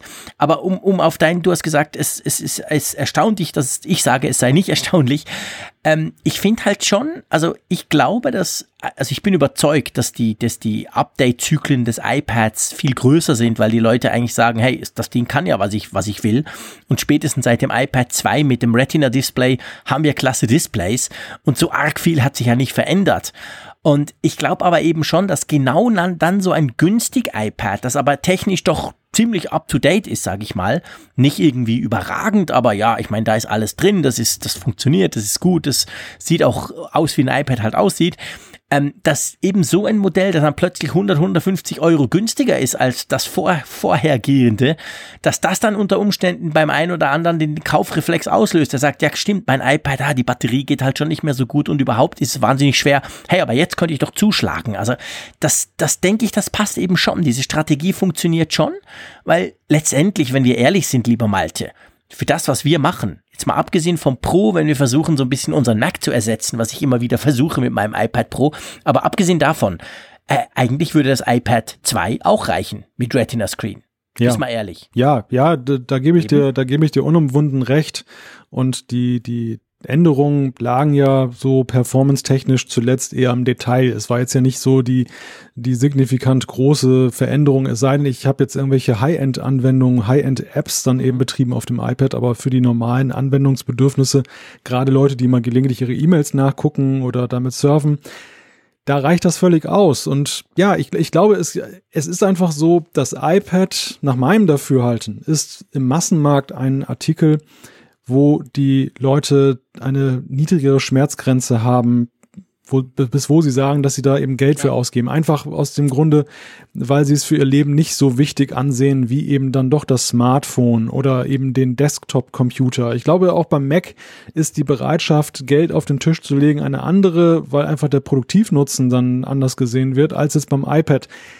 Es ist richtig, was du sagst, dass mit iOS 11 und diesem radikalen Change, dass man jetzt eben nicht nur sagt, Pro bei Hardware, sondern auch Pro bei Software spielt eine ganz neue Rolle bei Apple, dass das die Karten komplett neu mischen kann. Also, dass wir uns vielleicht in einem Jahr darüber unterhalten und lachen über unsere Aussagen von heute oder die Gedanken von damals, weil sie einfach gezeigt hat, dass eben das iPad jetzt sich da so entfaltet, dass eben der, eher der Mac das Problem bekommt.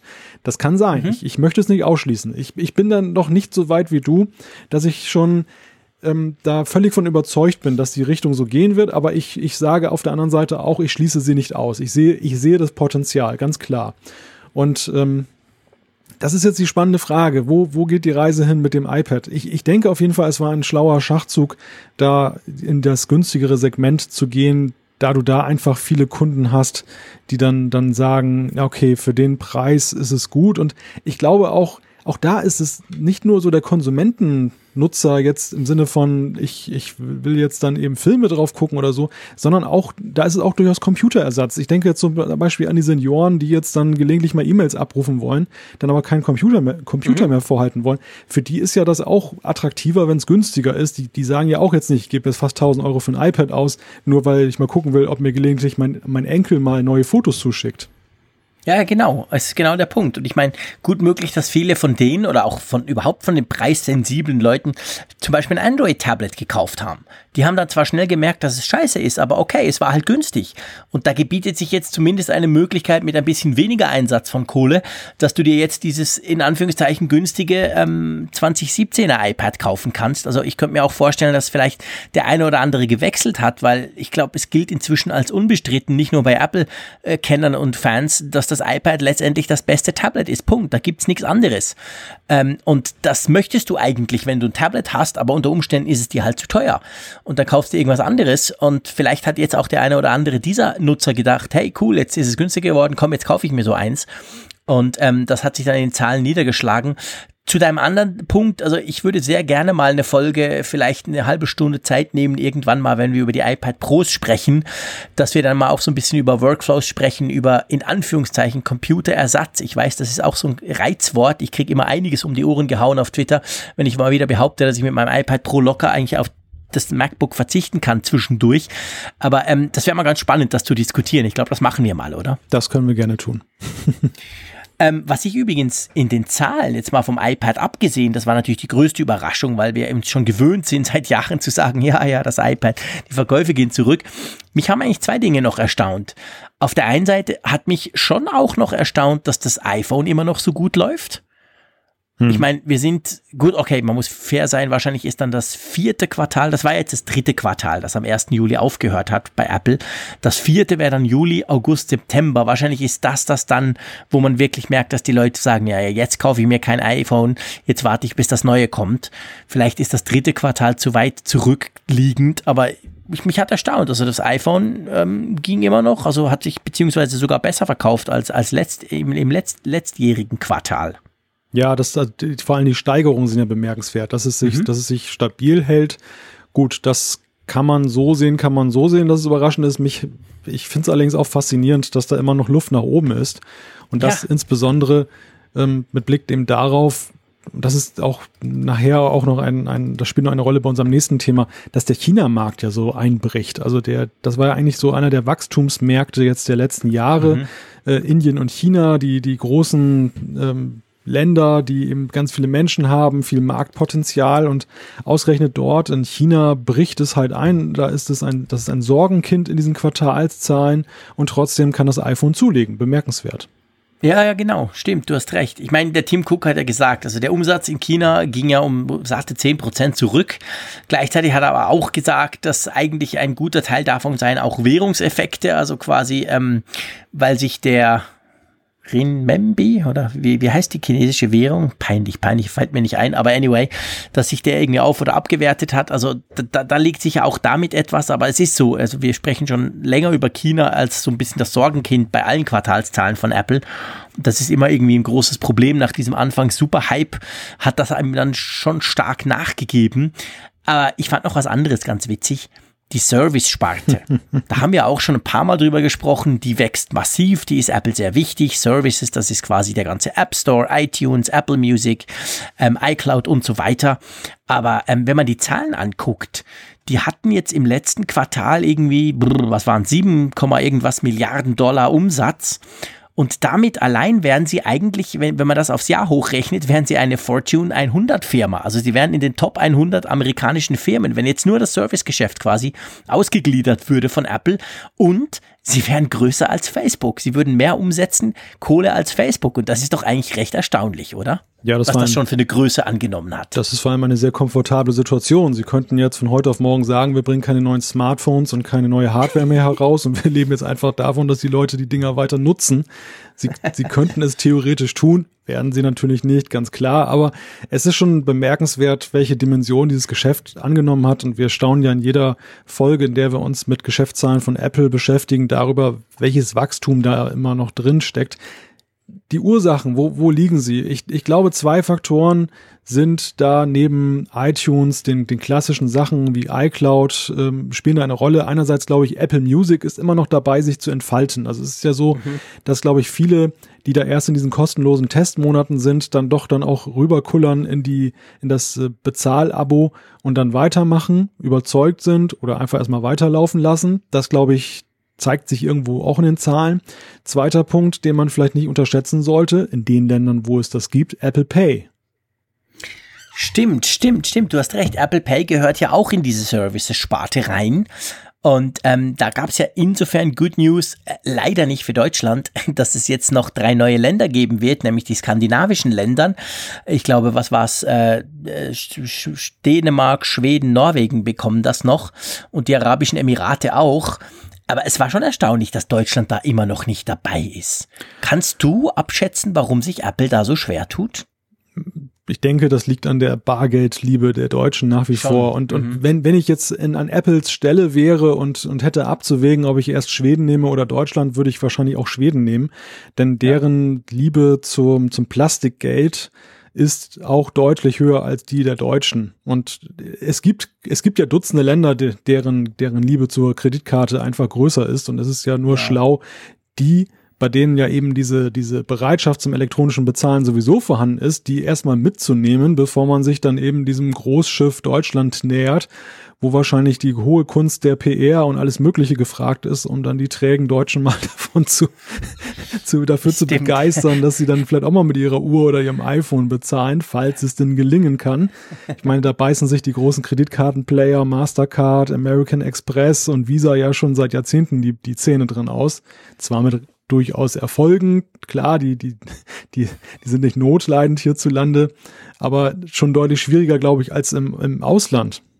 Ja, das stimmt, da hast du recht. Das ist wahrscheinlich genau der Punkt, dass sich da Apple einfach auch nicht quasi hinstellen will und marketingmäßig den Deutschen, ich sag's mal ganz plakativ, erklären muss, wie man jetzt da ohne Bargeld zahlt. Das, das, das ist einfach vielleicht die Zeit noch nicht reif aus, aus, aus Sicht von Apple. Es sind übrigens Finnland, Dänemark und Schweden, sorry, nicht Norwegen. Diese drei sollen das, das Apple Pay bekommen. Ja, mal gucken, aber du hast recht. Also Apple Pay zählt da natürlich auch rein. Und es ist ja Apple typisch, so ein bisschen unklar, gell? Es wird ja nie genau gesagt, welcher jetzt dieser ganzen Services eigentlich am meisten Kohle bringt und welcher nicht. Das ist ja einfach, ja, man sagt einfach Services, macht so und so viel Milliarden Umsatz, läuft bestens, wächst groß und gut, aber man weiß nicht, wer jetzt wie, wo genau eigentlich damit hilft zu diesem Erfolg, oder? Das, äh, ja, das behält Apple für sich und das macht es ja immer so spannend, dann herauszulesen, wo denn da die Ursachen liegen könnten ja, das, also zumindest bei den Diensten ist es so, ich lese hier gerade eine Zahl, ähm, dass auch es wohl 185 Millionen zahlende Abonnenten bei allen Diensteangeboten gibt gerechnet mhm. allerdings auch mit den Services Dritter. Ja, das gibt ja auch so ein bisschen einen, einen Hinweis, ähm, dass es dann, wo, wo da die, die Ursachen liegen können, dass auch das Services-Geschäft so anwächst. Aber es bleibt trotzdem spannend. Also es ist ja genauso spannend, auch das sei kurz noch erwähnt mit den Quartalzahlen. Tim Cook hat eingeräumt, dass die AirPods nach wie vor eben dann ein Produktionsproblem haben, dass man der, der riesigen Nachfrage nicht hinterherkommt und dass man nach wie vor alles dran setzt, eben besser da zu produzieren, schneller zu produzieren. Und da werden ja auch keine absoluten Zahlen genannt, wie, wie hoch da eigentlich der Verkauf ist. Ja, stimmt, genau, da wissen wir gar nicht. Äh, das, das ist wahr. Er hat gesagt, dass, dass, dass die Leute unglaublich zufrieden sind und dass die AirPods ihnen quasi immer noch aus den Händen gerissen werden und sie neue Produktionsstraßen aufgebaut haben, aber nach wie vor nicht, also die Produktion nach wie vor den Bestellungen hinterherhinkt. Ich hatte selber übrigens vorgestern gerade Angst. Ich hatte Angst, ich hätte meine verloren. Ich habe sie nicht mehr gefunden, einen Tag lang und dachte dann auch, scheiße, ich krieg die ja gar nicht mehr. Die sind ja immer noch, haben ja immer noch eine recht große Liefer Lieferzeit, auch bei uns in der Schweiz. Hab sie aber glücklicherweise in einem Täschchen äh, meiner Jacke wieder gefunden. Aber ähm, ja, definitiv. Also auch die laufen gut, aber Apple sollte, finde ich, es ist jetzt ein halbes Jahr her. Es ist ein Dreivierteljahr her, dass sie vorgestellt wurden. Ein halbes Jahr, seit sie offiziell zu kaufen sind und äh, mehr als ein halbes sogar. Also da müsste man schon langsam die Produktion in den Griff kriegen, oder? Ja, es ist nach wie vor rätselhaft, wo, wo, wo das Problem liegt. Gleichzeitig erfüllt es einen natürlich als Besitzer dieser AirPods mit unglaublichen Stolz, dass man dieses rare Gut hat. Und wir kriegen ja, es ja genau. immer wieder auch von Hörern dann mitgeteilt. Also nach wie vor ist der, der Strom der Nachrichten nicht abgerissen, wo nee. selbst im Ausland überall, also die suchen nach den Dingern und finden sie einfach nicht und haben lange Wartezeiten, bis sie sie bekommen. Das ist wirklich sehr bemerkenswert. Ja, definitiv, dass das immer noch nicht funktioniert. Wollen wir zu unserem letzten Thema überschwenken und damit eigentlich wieder nach China gehen kurz? Richtig. China hat ja ein Problem mit den Umsatzzahlen jetzt für Apple, aber gleichzeitig hatte Apple auch ein ja, Problem mit VPN-Apps in China, beziehungsweise das wurde ihnen zum Problem gereicht, weil sie eben die aus dem App Store rausgenommen haben. China genauso wie Russland, die mögen es halt nicht so gerne, wenn da die Nutzer sich an großen, an der großen Firewall oder an den Zensurmaßnahmen vorbeischmuggeln, indem sie eben über VPN-Anbieter da sich einen Tunnel aufbauen und dann beispielsweise in China Zugang zu westlichen Nachrichtenangeboten dann bekommen, die zum Teil dann gesperrt sind. Und Apple hat um da im Geschäft zu bleiben und den gesetzlichen Anforderungen in China Genüge zu leisten, da eben einige Entwickler angeschrieben und gesagt, wir nehmen eure App jetzt aus dem App Store. Wir, wir können sie leider nicht länger dort belassen.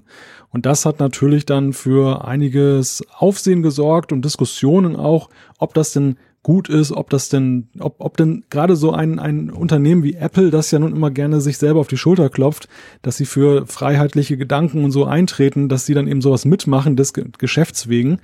Und ja, Jean-Claude, wie siehst du das eigentlich, diese Frage? Also, ich, ich finde natürlich, das geht eigentlich gar nicht. Auf der anderen Seite verstehe ich natürlich Apple irgendwo durch auch. Letztendlich, Apple möchte ja gerne in China Business machen. Sie machen es schon im, im Unterschied zu anderen. Google ja zum Beispiel ist in China quasi inexistent, weil geblockt, macht dort auch entsprechend nichts. Facebook dasselbe. Ähm, WhatsApp offensichtlich läuft. Das hat mir letztendlich der Dani Wies, der in Hongkong lebt, gerade wieder bestätigt. Aber sonst die anderen Facebook-Teams sind natürlich alle geblockt. Also ganz große Player aus Amerika machen, können gar nichts machen in China. Apple verkauft doch dort viele Geräte. Es ist immer noch ein sehr wichtiger Markt.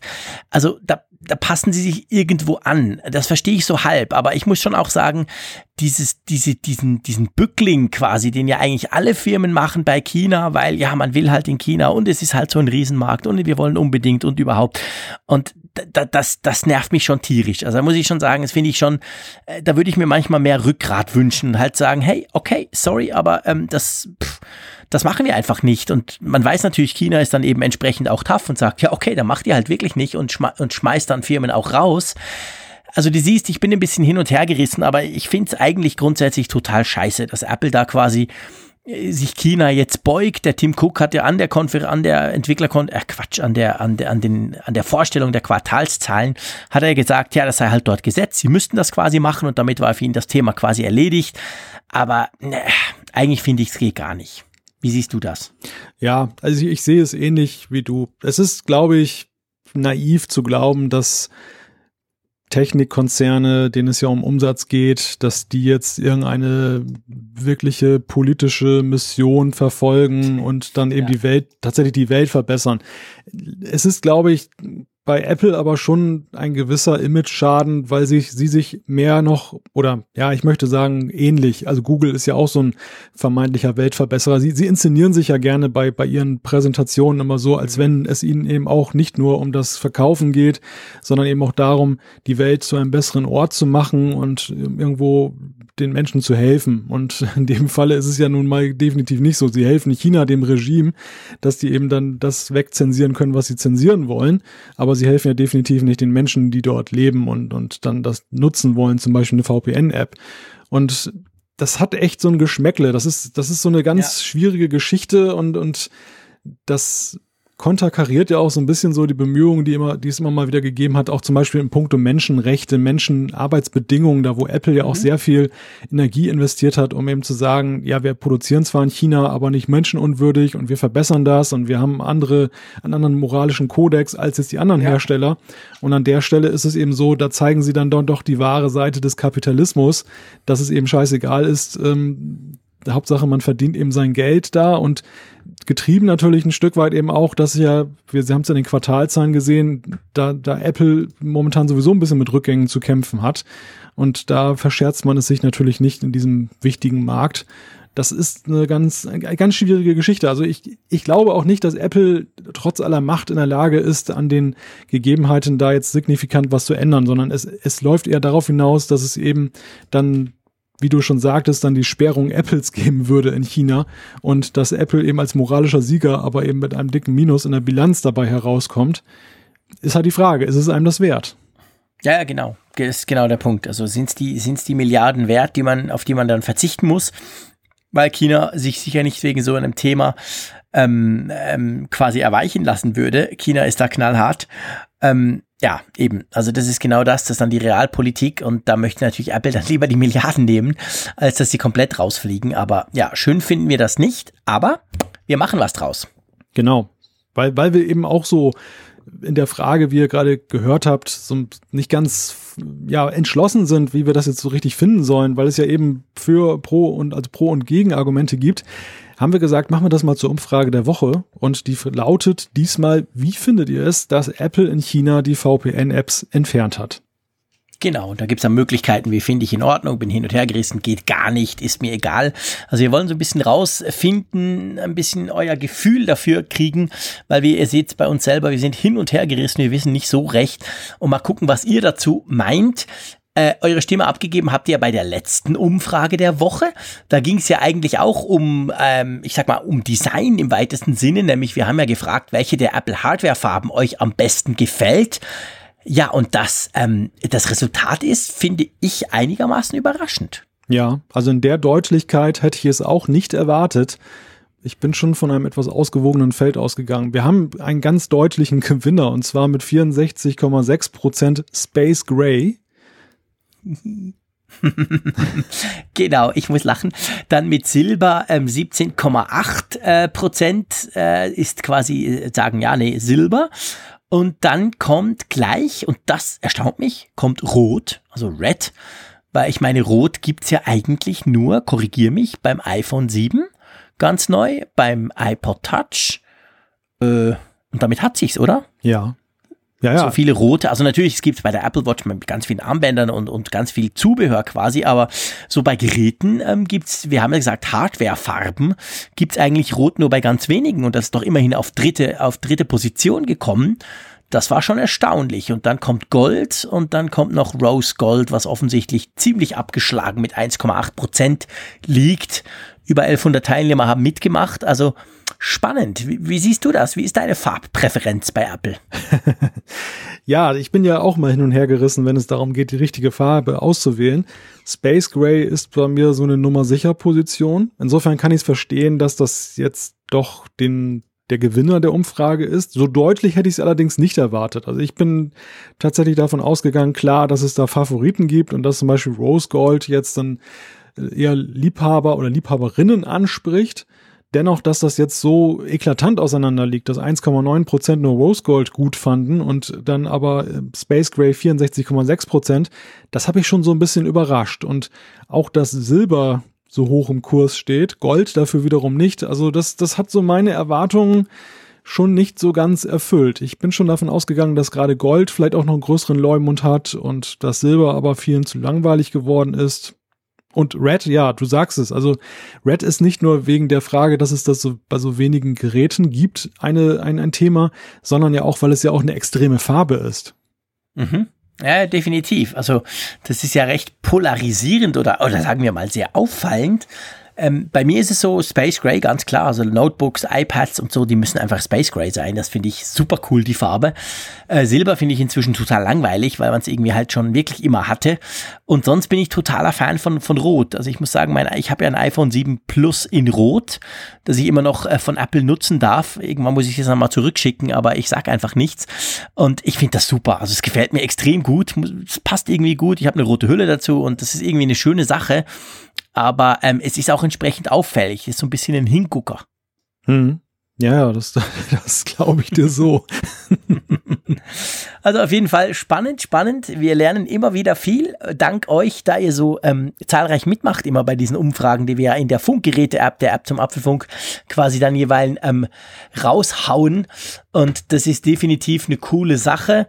Wollen wir zu einer aller, aller, allerletzten coolen Sache kommen? Nee, wir müssen noch etwas ganz kurz sagen zu unserem Gewinnspiel, lieber Malte. Genau. Ja, wir haben ja ein Gewinnspiel veranstaltet zum Thema VPN-Apps. Wir haben ja dankenswerterweise von, von F-Secure 20 Lizenzen von Freedom VPN zum Verlosen bekommen und da hatten wir aufgerufen, dass wenn ihr interessiert seid, dass ihr auf Facebook dann einfach auf der F-Secure-Seite einen Post machen müsst mit der Verlinkung zum Apfelfunk. Das haben auch etliche gemacht. Ich äh, drücke euch allen die Daumen, dass da ihr die glücklichen Gewinner seid. Ich glaube, die Auslosung ist am Donnerstagmittag und dann gibt's die Lizenzen. Aber es gab auch die ein oder andere, also ein paar wenige Zuschriften, die wir dennoch ernst nehmen. Genau, es waren nicht viele, aber doch einige haben sich darüber aufgeregt oder mokiert, gesagt, ja, aber auf Facebook, wenn man nicht Facebook hat, kann man ja da gar nicht mitmachen. Das stimmt, das war in diesem Fall jetzt tatsächlich so. Ähm, gebe gerne zu, das war für uns sehr praktisch. Das war auch mit F-Secure natürlich entsprechend so ausgemacht. Das, das, das war eigentlich eine gute Sache. Aber wir werden definitiv schauen, wenn wir wieder mal so ein ähm, Gewinnspiel machen, was natürlich cool wäre, wenn wir irgendeinen schönen Preis haben, den wir euch quasi dann ähm, verlosen könnten, dann werden wir schauen, dass das eben nicht mehr explizit auf einer Plattform stattfindet, sondern halt vielleicht auch per Mail oder irgendwie, dass definitiv alle mitmachen können. Das ist uns ja wichtig. Wir haben ja selber keine Präferenzen für irgendeine Plattform. Hauptsache ihr hört den Apfelfunk. Das ist ganz wichtig. Aber ähm, sonst, ähm, da werden wir also in Zukunft versuchen drauf zu schauen. Wir sind durchaus lernfähig. Ja, aber sowas, ich hoffe es doch. Wir geben uns jedes Mal Mühe. Und sehr, sehr große Mühe gebt auch ihr uns, weil es ist mal wieder Zeit, dass wir ein paar Spender nennen. Das haben wir schon länger nicht mehr gemacht. Ähm, ihr wisst, äh, ihr könnt uns per PayPal spenden. Auf unserer Seite apfelfunk.com seht ihr das oder auch per Flatter, wenn ihr das ganz anonym tun wollt. Und da kamen doch wieder einige Spenden und ich würde mal vorschlagen, wir, wir heben einfach mal ein paar hervor, okay? Genau, sehr gerne. Gut, dann wäre zuerst mal der Jean-Philippe Mütele. Der, der, hat ein Abo gelöst bei uns quasi. Wer jetzt denkt, was Abo, uh, Apfelfunk kostet? Nein, natürlich nicht. Aber der macht das einfach monatlich. Der findet uns so cool, dass er uns monatlich ein bisschen was überweist. Das freut uns natürlich riesig. Ja, das finden wir extrem cool. Und danke aber auch an Gregor Saringer. An Stefan Schulz. Dann Michael Schwickert, auch er ist meine, in, mit einem Abo vertreten. genau, den Roland Sprave. Das verschlägt mir schon die Sprache. Dann haben wir den Mario Lack. Den Ulrich Förster. Jürgen Mantei. Äh, den Markus Kronewett. Tobi Heiermann. Den Daniel Wies. Und allerhand Flatter-Spender, die auch uns etwas Gutes tun. Also ganz vielen Dank. Wir, wir werden ja immer mal wieder auch gefragt, wie finanziert ihr eigentlich diesen ganzen Kram mit dem Apfelfunk? Einige können es augenscheinlich nicht glauben, dass wir das als Hobbyprojekt machen, aber es ist genau so. Also wir schauen schon, dass wir jetzt nicht uns da zu sehr verausgaben, sondern dass das alles so in Hobbydimensionen bleibt von den Ausgaben. Aber per se ist das ja, da sage ich ja jetzt glaube ich nichts Falsches, erstmal so ein Ding, was wir eben einfach so für uns als Spaß finanzieren, oder?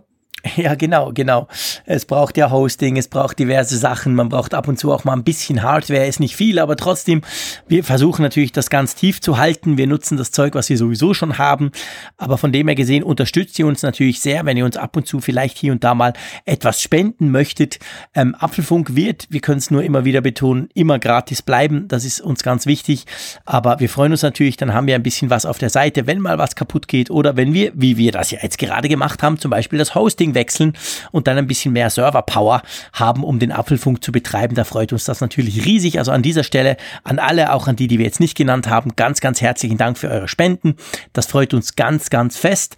Ja, und ich würde sagen, wir sind themenmäßig am Ende. Ich habe ziemlich heiß Schwitz hier vor mich hin. ähm, wir sind auch sonst zeitlich gut drin. Ähm, wollen wir den Apfelfunk Nummer 75 damit beschließen? Ja, den beschließen wir hiermit. Und ja, letzten Endes ist es ja so, unbezahlbar ist ja die Freude, die wir daran haben. Einerseits daran, genau. an den Gesprächen, die wir beide hier immer führen, jeden Mittwochabend. Das ist ja unser größtes Vergnügen, aber eben auch das große Vergnügen, das Feedback, das wir bekommen, den Zuspruch. Und das alleine rechtfertigt ja all das, was wir hier machen. Ja, definitiv, klar. Also das soll jetzt überhaupt nicht nach Jammern tönen, was ich da vorhin gesagt habe. Das macht uns unglaublich Spaß. Das ist ein Highlight der Woche für uns beide. Und es ist auch jeweils ein Highlight zu sehen, wie ihr das hört, wie ihr kommentiert, wie ihr da quasi mitfiebert, mitlebt, wie die Community vom Apfelfunk eben funktioniert. Das ist letztendlich alles. Das ist das Wichtigste. Und das macht riesig Spaß. Und drum kann ich nur sagen, ich freue mich schon wieder auf nächste Woche. Wünsche euch eine gute Restwoche. Wir hören uns nächsten Mittwochabend wieder und sage Tschüss aus Bern. Bis dann. Alle Folgen im Überblick, Neuigkeiten per Push-Nachricht, Umfragen und die Hörerkarte, dies und mehr in Funkgerät, der App zum Apfelfunk. Kostenlos im App Store.